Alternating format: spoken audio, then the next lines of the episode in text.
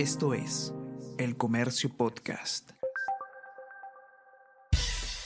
Buenos días, soy Gladys Pereira, periodista del Comercio, y estas son las noticias más importantes de hoy, miércoles 12 de enero.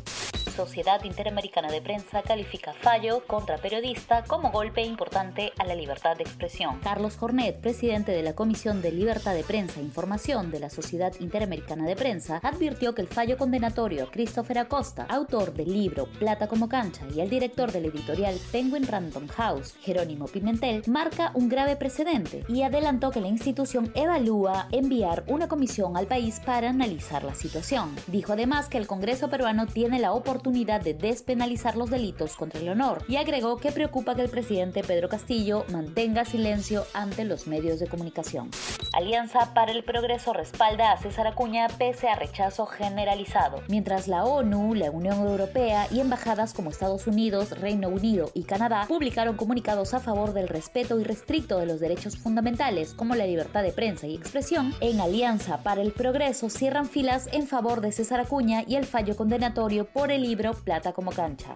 Vacuna para niños no será obligatoria, pero sí recomendable. El ministro de Salud, Hernando Ceballos, informó que de momento no se ha establecido que sea obligatorio que los escolares tengan ambas dosis contra el COVID-19 para el retorno a clases presenciales a fines de marzo, pero dijo que es recomendable para un inicio seguro. Sin embargo, el titular de salud señaló que la medida podría variar conforme avance la epidemia del coronavirus en el país. En tanto, Salud dispuso la implementación de una torre pediátrica en la Villa Panamericana por el aumento de casos en niños. Veinte años después, Estados Unidos no puede cerrar la polémica prisión de Guantánamo. La cárcel de Guantánamo, abierta por George W. Bush tras los atentados del 11 de septiembre del 2001, cumple 20 años sin poder cerrar, pese a que alberga solo a 39 reos de los casi 800 que alguna vez estuvieron tras las rejas. De los 39, 27 presos no tienen cargos en su contra. Estados Unidos gasta cada año 540 millones de dólares para mantener la prisión.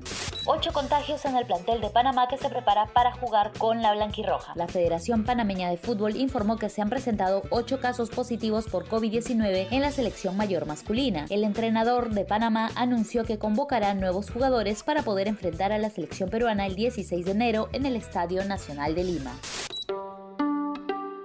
No te pierdas este jueves 13 de enero a partir del mediodía la sexta temporada de Primera Llamada, el podcast dedicado a las artes escénicas. Escucha todos los episodios en la sección podcast del comercio.pe o a través de Spotify, Apple Podcast y Google Podcast.